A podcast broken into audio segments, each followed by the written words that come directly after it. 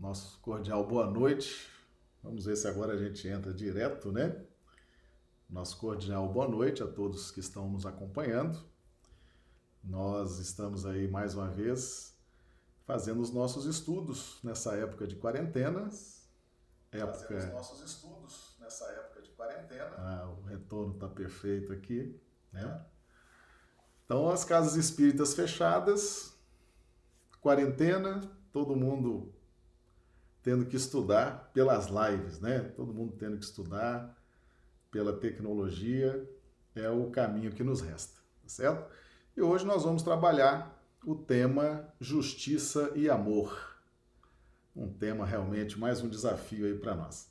Nós vamos iniciar cumprimentando aqui os amigos do chat, do YouTube, Aparecida Rocha Silva, de Rio Branco, Acre, Josélia Barbosa, de Recife, Pernambuco, Gustavo Lima, de Curitiba, Paraná, Maria do Socorro Dávila, de Rio Branco, Acre, Marília Mignoni. Coloque para nós aí, Marília, por gentileza, de onde você está nos acompanhando. Clodomiro Nascimento, de Rio Branco, Acre, Ilse Bentes, Rio Branco, Isaura Cartori, Londrina, Paraná, Ranulfo Alves Pereira, Londrina, Paraná, Antônio Sampaio, Rio Branco, Samanta, Belo Horizonte, Minas Gerais, Valdirene de Ivaiporã, Paraná, André Santana, Macapá, no Amapá, Rui, Rui Patrícia, Rio Branco, Acre, a turma que já está aqui no chat conosco, né? Então, sejam todos bem-vindos. Marlise Lourenço também chegando, o Orne, Marlise Lourenço de Rio Branco, o Orne de Teresina, Piauí, Sejam muito bem-vindos. Bem, meus amigos, então o pessoal do chat, por gentileza, já coloca aqui como é que estão recebendo imagem, como é que estão recebendo o som, que se for necessário a gente faz aí algum ajuste, ok? Muito bem, então vamos vamos dar início. Vamos dar início. Nosso tema hoje é um grande desafio, né? Justiça e amor. É um tema efetivamente muito fascinante. E nós vamos hoje trabalhar bem, nós temos trabalhado muito essa questão da carta de Paulo aos Romanos, né? Romanos 12, 2. E não sede conformados com este mundo, mas sedes transformados pela renovação do vosso entendimento, para que experimenteis qual seja a boa, agradável e perfeita vontade de Deus. Então, meus amigos, nós vamos trabalhar bem essa questão do que seja entendimento, do que seja renovação do entendimento e do que seja transformação, tá? Então, é, é importante a gente entender isso aí. Afinal de contas, nós temos aqui, por exemplo, no livro Evolução em Dois Mundos, a questão envolvendo a missão de Moisés. Evolução em Dois Mundos, ditado pelo espírito André Luiz, psicografia de Chico Xavier. Lá no capítulo 20, Corpo Espiritual e Religiões, missão de Moisés. Os padres tebanos conheciam de maneira precisa a evidência do corpo espiritual, que pode exteriorizar-se de cada criatura para ações úteis ou criminosas. Cultivam a mediunidade em grau avançado, atendem a complexas aplicações do magnetismo, traçam disciplinas à vida íntima e comunicam-se com os desencarnados de modo iniludível, consagrando-lhes reverência especial. Nesse campo de conhecimento mais nobre, reencarna-se Moisés como missionário da renovação para dar à mente do povo a concepção de Deus único. Transferindo-a dos recintos iniciáticos para a praça pública. Entretanto, porque a evolução dos princípios religiosos implica sempre em levantamento dos costumes, com a elevação da alma, o desbravador enfrenta batalhas terríveis do pensamento, acomodado aos circuitos da tradição, em que as classes se exploram mutuamente agravando assim os próprios compromissos, para afinal receber os fundamentos da lei no Sinai. Ok? Então, meus amigos, o que significa isso?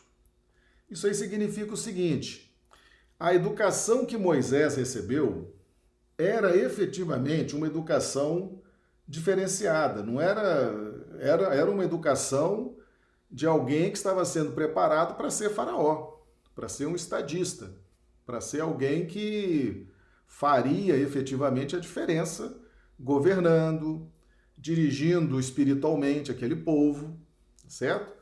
Então Moisés recebeu uma educação diferenciada.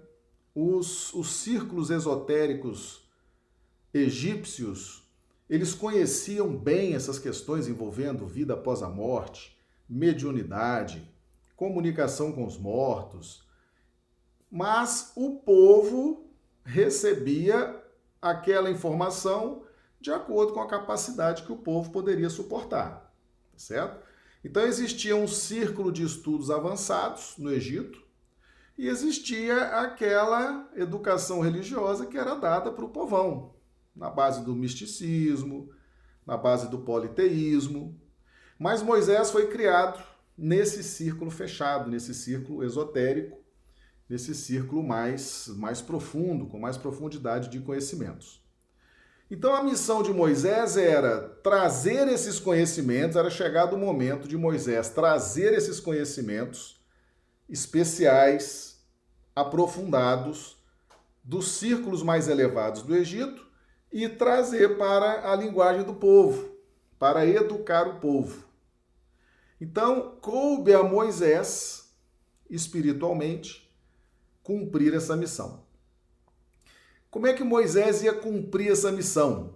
Diante de um povo complicadíssimo, um povo que passou décadas como escravo, um povo que perdeu noção de hierarquia, de disciplina, de ordem, de progresso. Foram muito, foi muito tempo escravizado e quando se libertou, achou que podia fazer tudo, né? Podia fazer o que quisesse. Então, caberia a Moisés trazer esse conhecimento do Egito para o povo de Israel que estava sendo liberto do Egito. Então, tinha que ser um conhecimento duro. Nós chamamos isso de lei de justiça. Esse período nós chamamos de lei de justiça, ou seja, é aquele clima em que as pessoas aprendem de fora para dentro, mediante leis rígidas, leis civis, rígidas, leis religiosas rígidas, leis de condutas e comportamentos diversos rígidos. Então, olho por olho, dente por dente. Bateu, levou, né? Faz isso, acontece aquilo. Então, era uma educação de fora para dentro. Mas por que que tinha que ser assim? Em razão das necessidades de aprendizado daquele povo. Então tinha que ser efetivamente um período duro, de religiosidade dura, de leis civis duras, e foi assim que esse povo então adquiriu entendimento. Aí vamos lá em Paulo, Romanos 12, 2. E não sede conformados com este mundo, mas sede transformados pela renovação do vosso entendimento então, Moisés, esse período de Moisés, esse período de Antigo Testamento, essa linguagem dura, essa linguagem rígida, essa linguagem muitas vezes seca, ela era proposital para a educação, para a aquisição do entendimento, que é a linguagem que Paulo utiliza aqui em Romanos 12, 2. Então, para adquirir entendimento, o clima é o da lei de justiça. Uma lei dura, uma lei em que a gente está ali lutando pelos nossos direitos, lutando pelos nossos espaços, lutando por isso, lutando por aquilo, tá certo? Nos afirmando como cidadãos, nos afirmando como pessoas, como indivíduos. Tá? Então você está lutando por isso, lutando por aquilo, se posicionando aqui, falando ali, é uma luta, é uma luta para adquirir entendimento. É muito contato com a matéria, é muito contato com as leis materiais, é muito contato com as coisas materiais. Isso vai dando entendimento. Então, entendimento se dá no clima da lei de justiça. Renovação do entendimento, o próprio nome já fala, né? Renovação do entendimento, vai se dar na lei de amor. E é como, é como se Moisés estivesse trabalhando o intelecto, trabalhando a mente, trabalhando a racionalidade daquele povo, para depois Jesus vir e trabalhar as linhas do sentimento, as linhas do amor. Então não se trabalha as linhas do amor sem antes ter trabalhado as linhas da racionalidade, da intelectualidade. Ok? Por quê? Porque o aprendizado das questões morais, porque as questões morais, meus amigos, são muito mais difíceis de serem compreendidas de serem entendidas, de serem assimiladas. Então é preciso ter inteligência, é preciso ter um certo grau de discernimento, é preciso ter uma certa visão, é preciso ter uma certa experiência para poder começar a assimilar, por exemplo, a importância de perdoar 70 vezes, 7 vezes. De fazer uh, ao próximo que gostaria que fizesse a você. Você tem que ter muita inteligência, muita experiência para dar significado a isso. É? Por quê? Por que, eu vou fazer o outro que eu gostaria que faça a mim? Então tem que ter esse né, raciocínio, discernimento, porque você sendo cortês com o outro, você sendo gentil com o outro, você vai receber também gentileza, tá? vai receber também cordialidade. Nosso cumprimento aqui ao nosso amigo Jairo Teixeira, que está nos acompanhando lá também do Facebook. Um grande abraço, Jairo, nosso contemporâneo aí de outras épocas, né? Lá da Polícia Militar. Então, eu preciso entender por que, que eu vou perdoar. Eu preciso ter inteligência emocional, inteligência de raciocínio, inteligência para entender o porquê perdoar. Perdoar. Dá trabalho perdoar. É uma dinâmica. Então, só quem já tem entendimento, só quem já tem experiência, só quem já tem vivência é capaz de entender o que seja as leis morais, essa transformação moral. Transformação moral não é para qualquer um, não, meus amigos. Não é para qualquer um, não. Entender essa renovação. Então você passa séculos adquirindo entendimento debaixo de luta, suando a camisa, tá certo? Passa muito tempo ali. Adquiriu experiência, adquiriu vigor, adquiriu posição, posicionamento mental. Agora vem as leis morais que são muito mais delicadas. Exigem sim entendimento, experiência, vivência, para que elas sejam bem, bem, bem compreendidas, tá certo? Então a missão de Moisés foi ser duro, foi ser taxativo, né? Olho por olho, dente por dente. Roubou, corta a mão. Não sei o que, bateu, levou. Aquela educação de fora para dentro. Né? Aquela religiosidade cheia de, de simbologias, né? Que amedrontavam o Senhor dos Exércitos, né? Porque Deus é o Senhor dos Exércitos, Senhor das guerras, meus inimigos. É uma linguagem de lei de justiça esse Deus poderoso, esse Deus guerreiro, esse Deus marechal de campo. Com Jesus é Pai, meu Pai, nosso Pai, né? nosso Pai, meu Pai, Pai nosso, muda. Com Jesus tudo muda.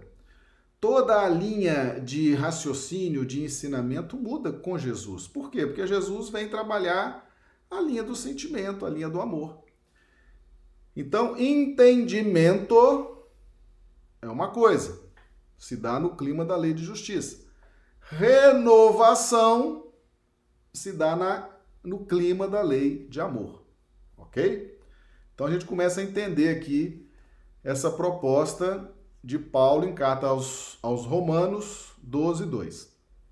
E lá no livro Evolução em Dois Mundos, ainda falam mais aqui sobre a questão de Moisés. Desde essa hora, o conhecimento religioso. Então, o ensino religioso que Moisés proporcionou tirou do Egito, que Moisés foi educado no Egito, tirou do Egito e passou para o povo de Israel, era baseado na justiça cósmica. Justiça. O de Jesus era no amor. Moisés era justiça. Generaliza-se no âmago das nações, porquanto, através da mensagem de Moisés, informa-se o homem comum de que, perante Deus, o Senhor do universo e da vida, é obrigado a respeitar o direito dos semelhantes, que é o grande problema hoje. O grande problema nosso é não querer eh, respeitar o direito de ninguém, tá certo? As pessoas têm direito, direito a ser felizes, direito a sorrir, direito a evoluir, direito a crescer, direito a seus bens, direito à sua liberdade, direito à sua propriedade. Antigamente não era assim, não. Né? Era a lei do mais forte. Quem tinha mais força tomava e pronto. Aí, com o tempo, precisava de uma lei dura. Né? Roubou, corta a mão. Ah, olho por olho, dente por dente, leis duras. Aí o povo foi entendendo que era, é, eu preciso respeitar o direito aí dos outros porque senão eu vou ter minha mão cortada, né? Vou, vou passar por isso, passar por aquilo. Então, é essa educação de fora para dentro. Uma educação de fora para dentro. Lei de justiça, para adquirir entendimento. Tá? Eles prosseguem aqui. É obrigado a respeitar os direitos dos semelhantes para que seja igualmente respeitado, reconhecendo que ele e o próximo são irmãos entre si, filhos de um pai único começa a surgir a noção de irmão. Né? Somos irmãos, irmãos, filhos do mesmo pai. Surge essa noção, uma noção muito, muito relevante, muito importante. A religião passa, desse modo, a atuar em sentido direto no acrisolamento do corpo espiritual para a vida maior, através da educação dos hábitos humanos, a se depurarem no cadinho dos séculos, preparando a chegada do Cristo, o governador espiritual da terra. Então, quem não sabia, fica sabendo. Jesus é o governador espiritual do planeta Terra, tá certo? Por isso que ele falou: todo o poder sobre o céu e a terra me foi dado. Né? Inclusive, quando Pilatos, Pilatos tirou uma onda danada em cima de Jesus, né? Jesus todo martirizado, ensanguentado. Aí o Pilatos chegou para Jesus e fala: Pois é, você sabe que eu tenho poder aqui sobre você, né? Poder de vida e morte, que eu sou o Pilatos. Jesus todo arrebentado, mas com aquela altivez, aquela elegância de espírito puro, vira para ele e fala: Você não tem poder nenhum sobre mim. Jesus falava do poder espiritual, né? Ainda completou. E todo o poder que você tem te foi dado pelo alto. Só faltou dizer, fui eu que te dei essa posição aí de governador aqui da Judéia, né? Fui eu.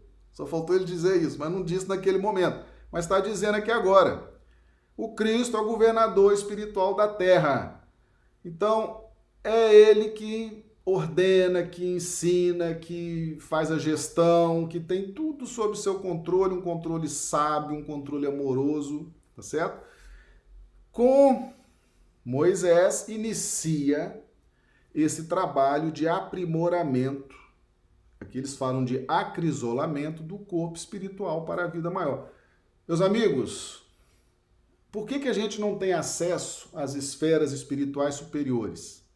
Entre várias razões, uma delas é que a gente não tem corpo para isso.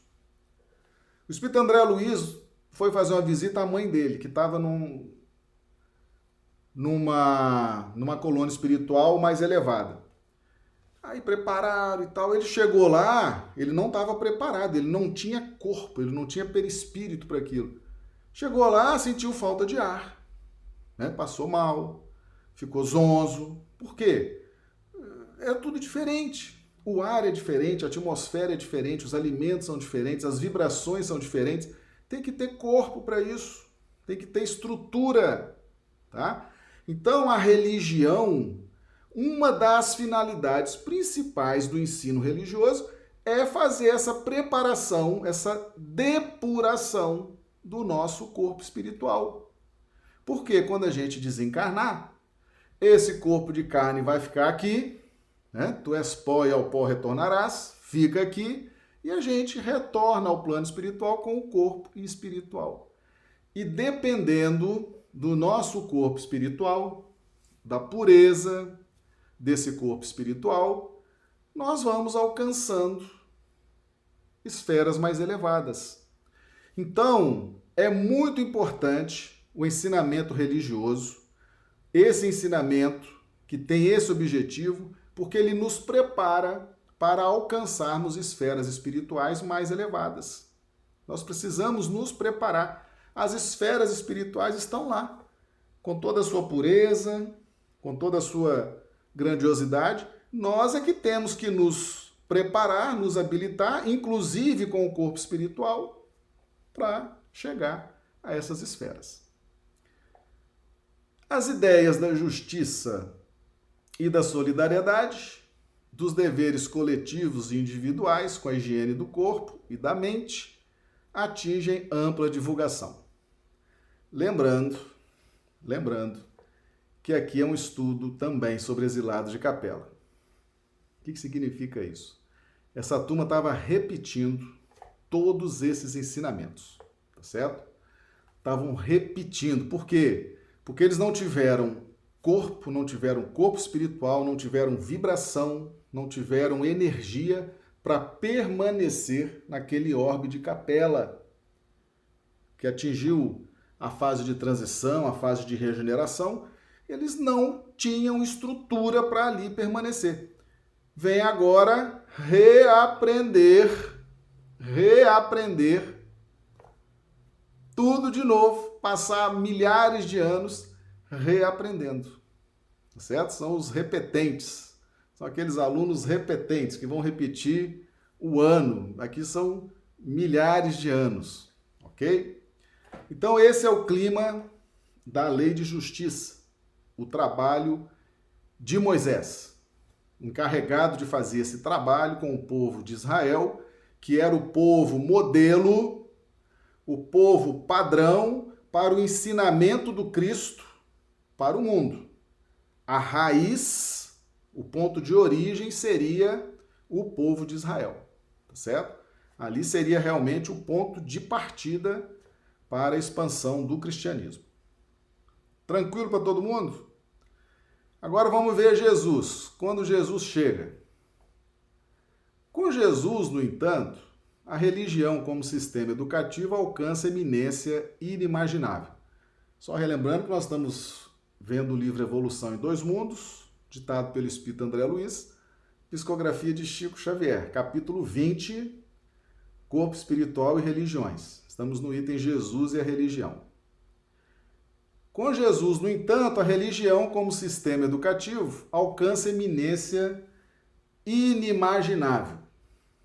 Nem templos de pedra, nem rituais. Nós falamos isso ontem.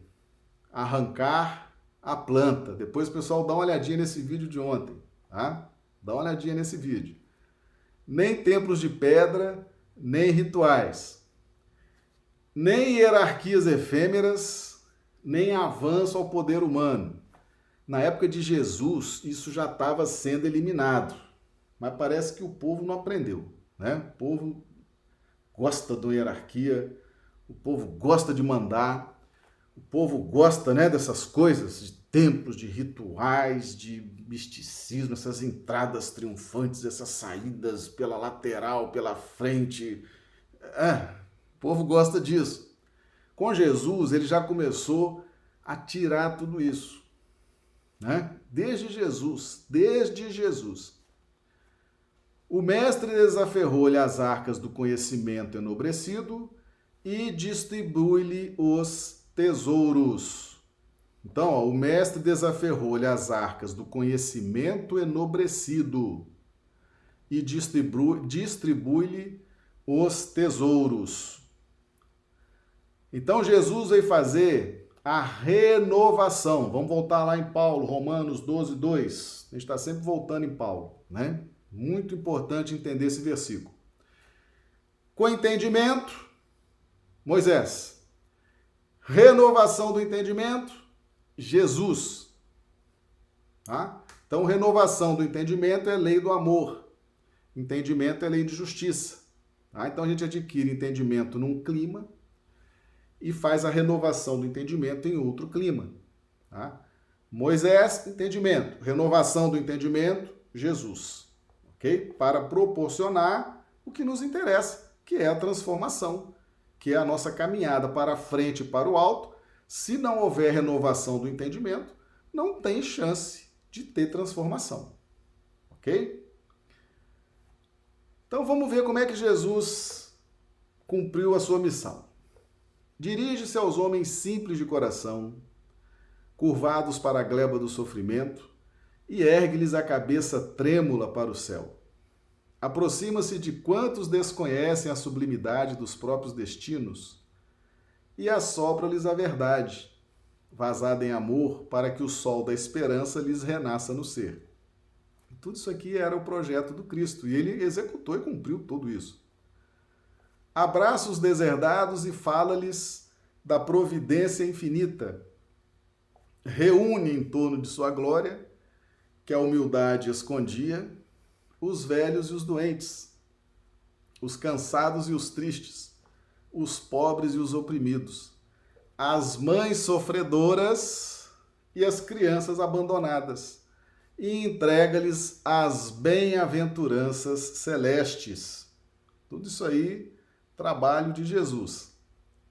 Ensina que a felicidade não pode nascer das posses efêmeras que se transferem de mão em mão Estão percebendo que aqui nesse livro tem uma espécie de síntese do trabalho feito por Jesus?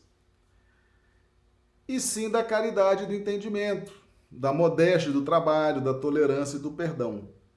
Afirma-lhes que a casa de Deus está constituída por muitas moradas, nos mundos que enxameiam o firmamento, e que o homem deve nascer de novo para progredir na direção da sabedoria divina uma grande síntese né, de tudo que Jesus fez. Proclama que a morte não existe e que a criação é beleza e segurança, alegria e vitória em plena imortalidade.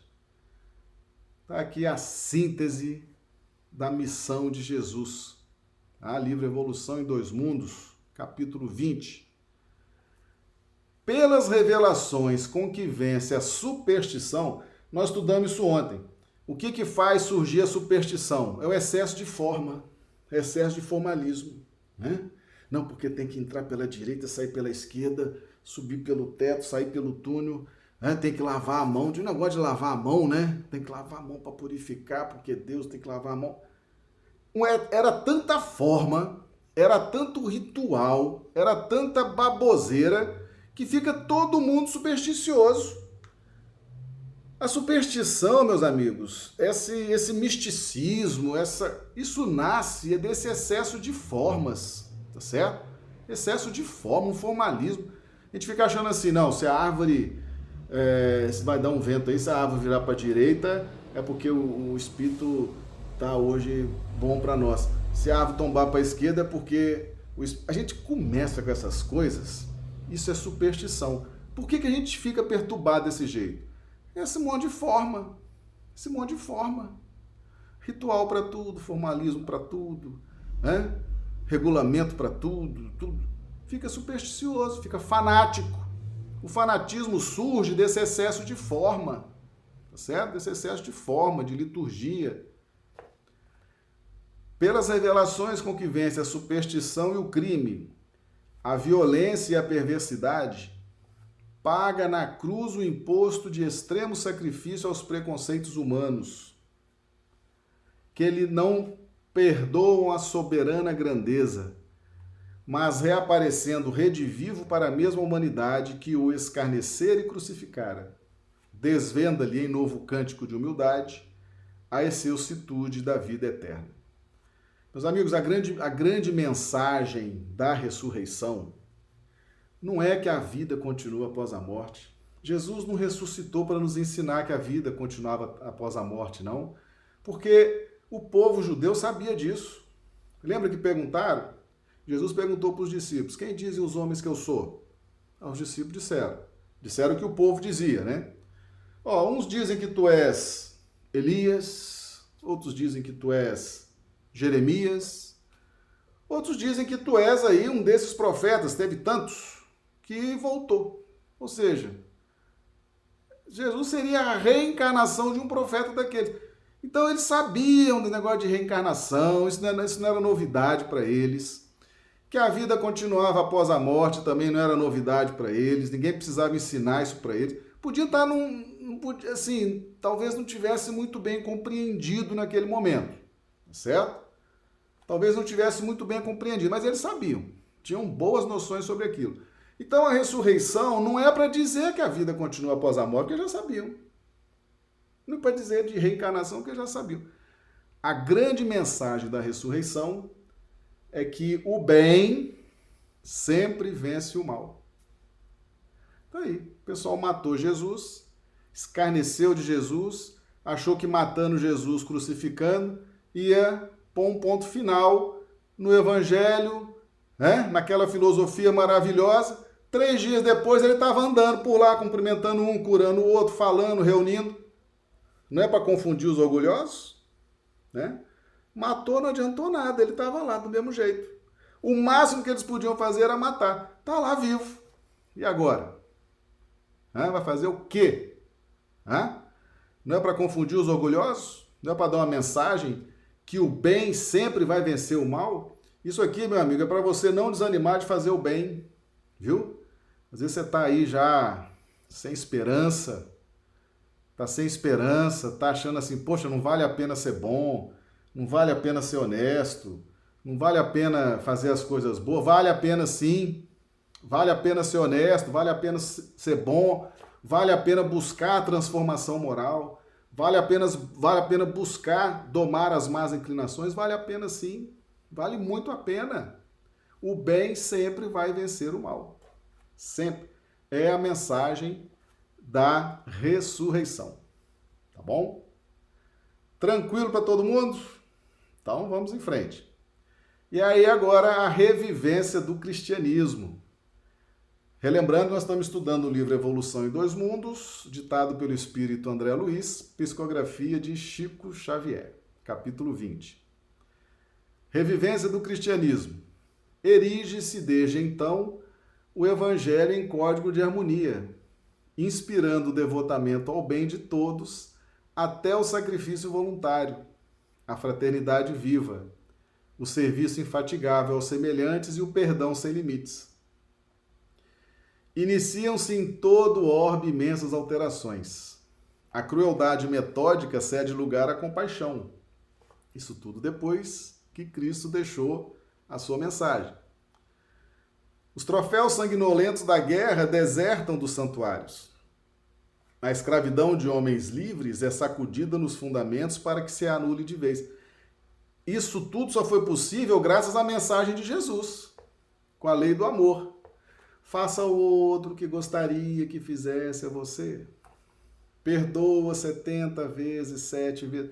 Porque, meus amigos, se o mundo tivesse vivendo até hoje com o Velho Testamento, ó, ia ser uma justiça dura, tá? Ia ser um negócio difícil, porque a lei lá de trás da lei de Moisés, aquela lei de justiça, aquilo era duro. Aquilo era difícil, porque o povo precisava, era um povo indisciplinado, era um povo que estava saindo de uma escravidão de 400 anos, era um, precisava. Com Jesus, graças aos ensinamentos do Cristo, é que a escravidão foi sendo encerrada aos poucos. Né? A crueldade vai, ceder, vai cedendo lugar à compaixão. Tá bom? Levanta-se a mulher na condição de alimária para a dignidade humana. A mulher passou a ter respeitabilidade. A mulher passou a ser valorizada depois de Jesus. Então, a chegada de Jesus muda tudo. Muda as legislações dos países, muda os entendimentos filosóficos. Jesus divide o tempo antes de Cristo e depois de Cristo. Foi tão impactante a presença dele. Então, primeiro já muda o calendário, né? Antes de Cristo, depois de Cristo. E todas essas consequências sociais, humanas, se dão depois do Evangelho de Jesus. É onde a gente busca a fonte para ser caridoso, para fazer a bondade, é no Evangelho. Porque se for buscar isso lá no Velho Testamento, é pancada. Tá certo? É pancada, porque lá não tem isso. Você vai ter esse amor, né? esse respeito, faça o outro que gostaria. É no Evangelho. No Evangelho de Jesus. Que serviu para inspirar todo esse aspecto humanitário a partir dele para frente. Tá bom? A filosofia e a ciência admitem a caridade no governo dos povos. O ideal da solidariedade pura começa a fugir sobre a fronte do mundo, depois de Jesus.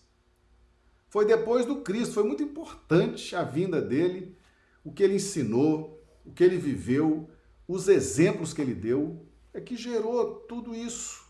Tudo isso que a gente vive hoje, esse progresso humanitário, foi graças ao Evangelho, graças ao que foi trazido por Jesus. E aqui então eles trazem essa, essa conclusão extraordinária. Moisés instalara o princípio da justiça, coordenando a vida, influenciando-a de fora para dentro. Então, lei, tá certo? Lei, regulamento é para educar de fora para dentro. Tá bom? De fora para dentro. Moisés, para adquirir entendimento.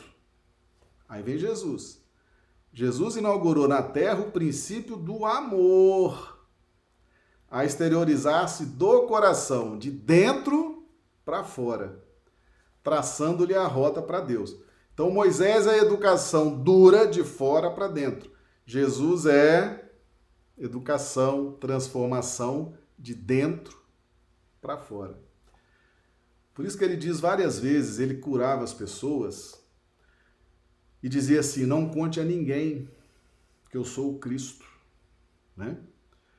Não conte a ninguém, não conte a ninguém, não conte a ninguém. Por quê? Porque Jesus não se impõe às pessoas. Né? Jesus não se impõe. Moisés não, Moisés tinha que se impor. Né? Lei de Moisés, que bateu, levou, é assim. Moisés. Jesus fazia o que fazia e dizia: não conte a ninguém. Por quê?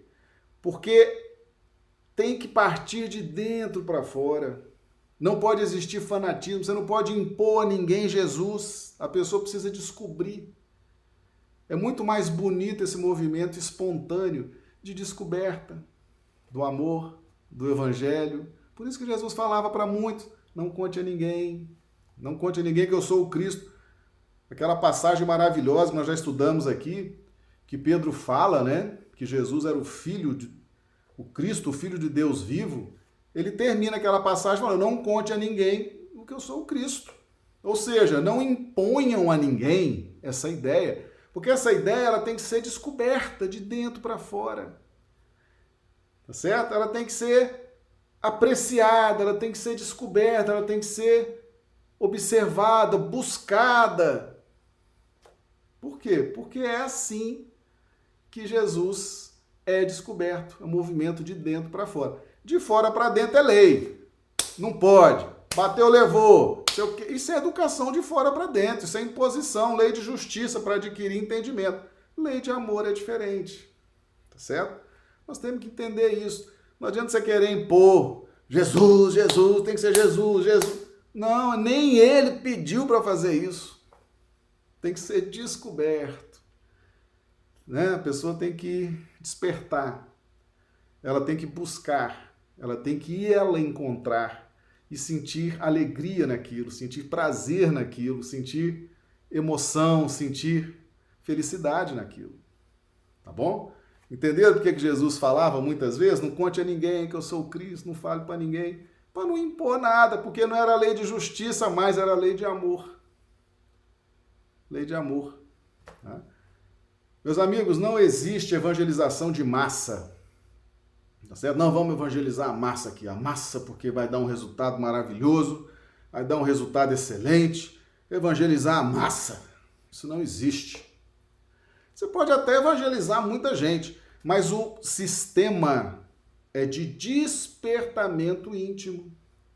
Cada um vai despertando no seu tempo, na sua hora. Desperta um aqui, desperta outro ali, desperta outro lá, desperta um aqui, tá bom?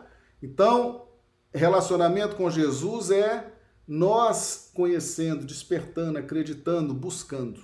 Nada pode ser imposto nesse campo do amor, tá bom? Principalmente nessa relação com Jesus. E eis que o cristianismo grandioso e simples ressurge agora no Espiritismo, induzindo-nos à sublimação da vida íntima, para que nossa alma se liberte da sombra que a densifica, encaminhando-se renovada para as culminâncias da luz. Lei de justiça, Moisés. Lei de amor, Jesus.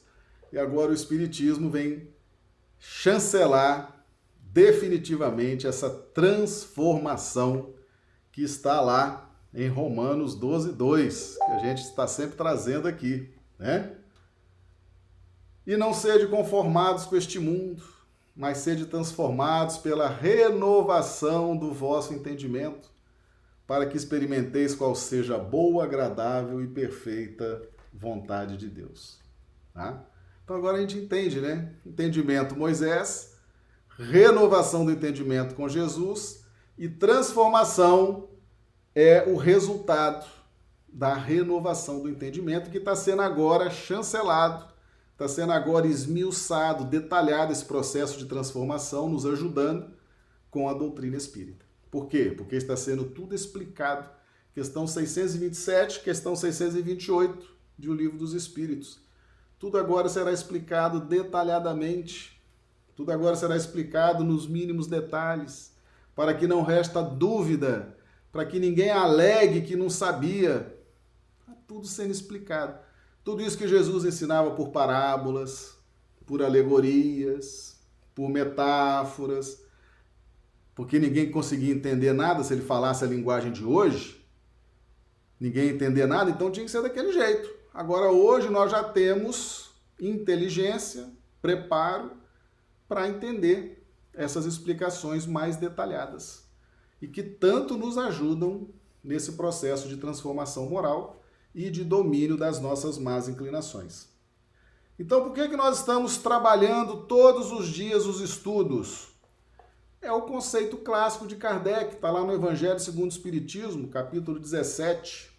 Chama Sede Perfeitos o capítulo. Ali tem quatro, os bons espíritas. Reconhece o verdadeiro espírita pela sua transformação moral Aqui não tem rito, né? Ó, e pelos esforços que emprega para domar suas más inclinações.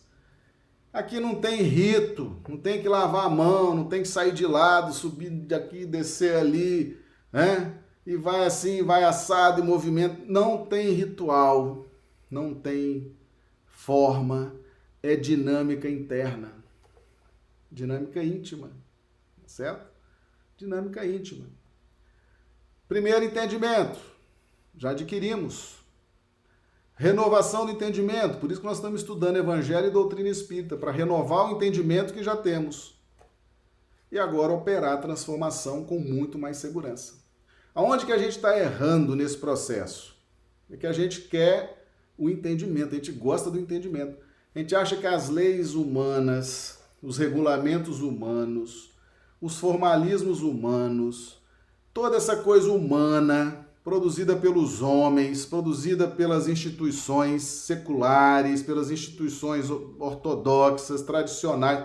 A gente acha que é isso e não é. E não é.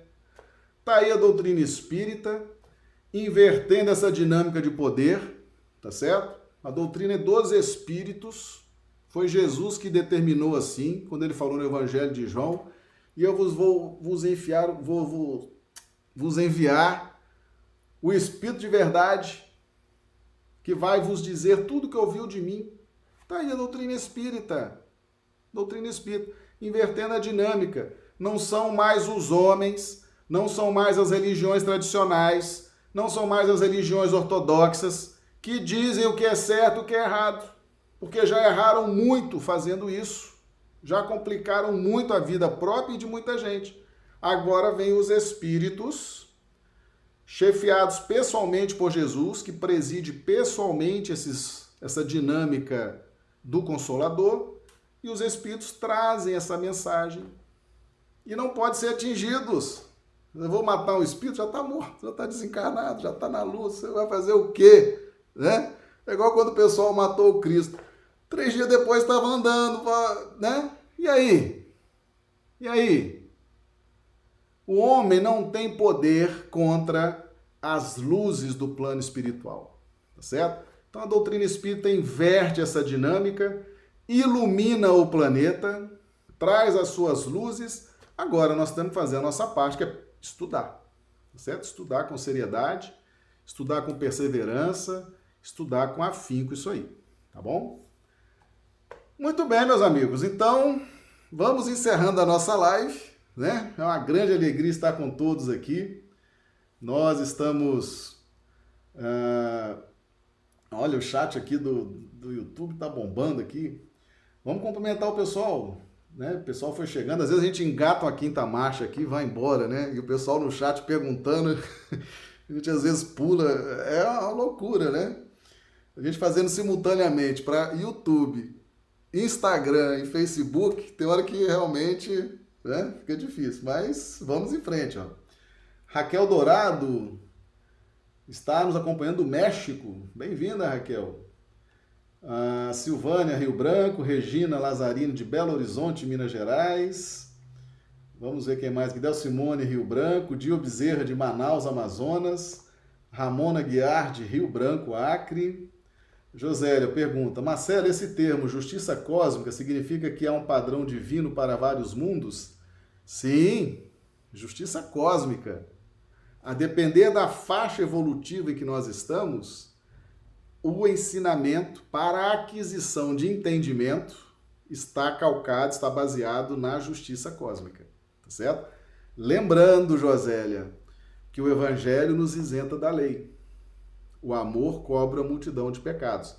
Esses processos que são relacionados ao clima de justiça eles se encerram com o fim do clima da lei de justiça e a nossa adoção voluntária da lei do amor. Tá bom? Então a justiça cósmica prevalece em todos os ângulos, mas essa feição mais dura, mais enrijecida, são realmente para as faixas mais iniciais da evolução, justamente para adquirir o entendimento. Tá bom? Outra pergunta: aquele método de Jesus de retomar o antigo, o conceito do Antigo Testamento para ampliá-lo no Novo Testamento, mostrando nas lives, é a maneira usada por ele para mostrar renovação e entendimento. Exatamente. Ouviste falar aos antigos. Eu, porém, vos digo. Quantas vezes Jesus usou esse termo? Né? Se você for pesquisar no Evangelho, você vai ver praticamente todas as páginas tem. Ouvistes o que foi dito aos antigos, aprendeste o que foi dito. Agora eu, porém, vos digo, em verdade, em verdade vos digo. Renovação do entendimento. Muito boa sua pergunta, José. Olha aí, criou um link que facilita aí o entendimento, né? Eu, porém, vos digo, em verdade, em verdade vos digo. É a renovação do entendimento. Tá certo? É essa que Paulo nos fala aqui. Bom? Então, meus amigos, é isso aí. Tá certo? A nossa live de hoje é essa. O nosso abraço aí a todos que estão nos acompanhando. Pessoal, avalia aqui agora, deixa aí a avaliação, se gostou, se não gostou. Se não gostou, fala, a gente corrige, né? Mas se gostou, fala também, porque a gente vai sentir no grupo. Isso vai nos dando mais responsabilidade para trazer temas mais consentâneos, né, com a sede, com a capacidade do grupo, não é verdade? E se for importante para você, tudo que você ouviu aqui hoje, Convide amigos, convide parentes, para que eles também possam se beneficiar disso, tá bom? Nossas lives acontecem todos os dias, 21h30 horário de Brasília, 19h30 horário do Acre. E no sábado a gente entra um pouquinho mais cedo. A gente entra às 20 horas, horário de Brasília, e é, 18 horas, horário do Acre. Tá bom? Domingo não tem live. Tá certo? Então, enquanto durar aí a pandemia, enquanto durar aí a quarentena, nós estaremos nesse ritmo. Tá bom? Meus amigos, então um grande abraço a todos, um grande abraço ao pessoal do YouTube, do Facebook, do Instagram. Um grande abraço, que Jesus nos abençoe, que nós tenhamos agora uma noite de sono maravilhosa, reparador das nossas energias. Muito obrigado e contamos com todos amanhã na continuidade dos nossos estudos. Muito obrigado.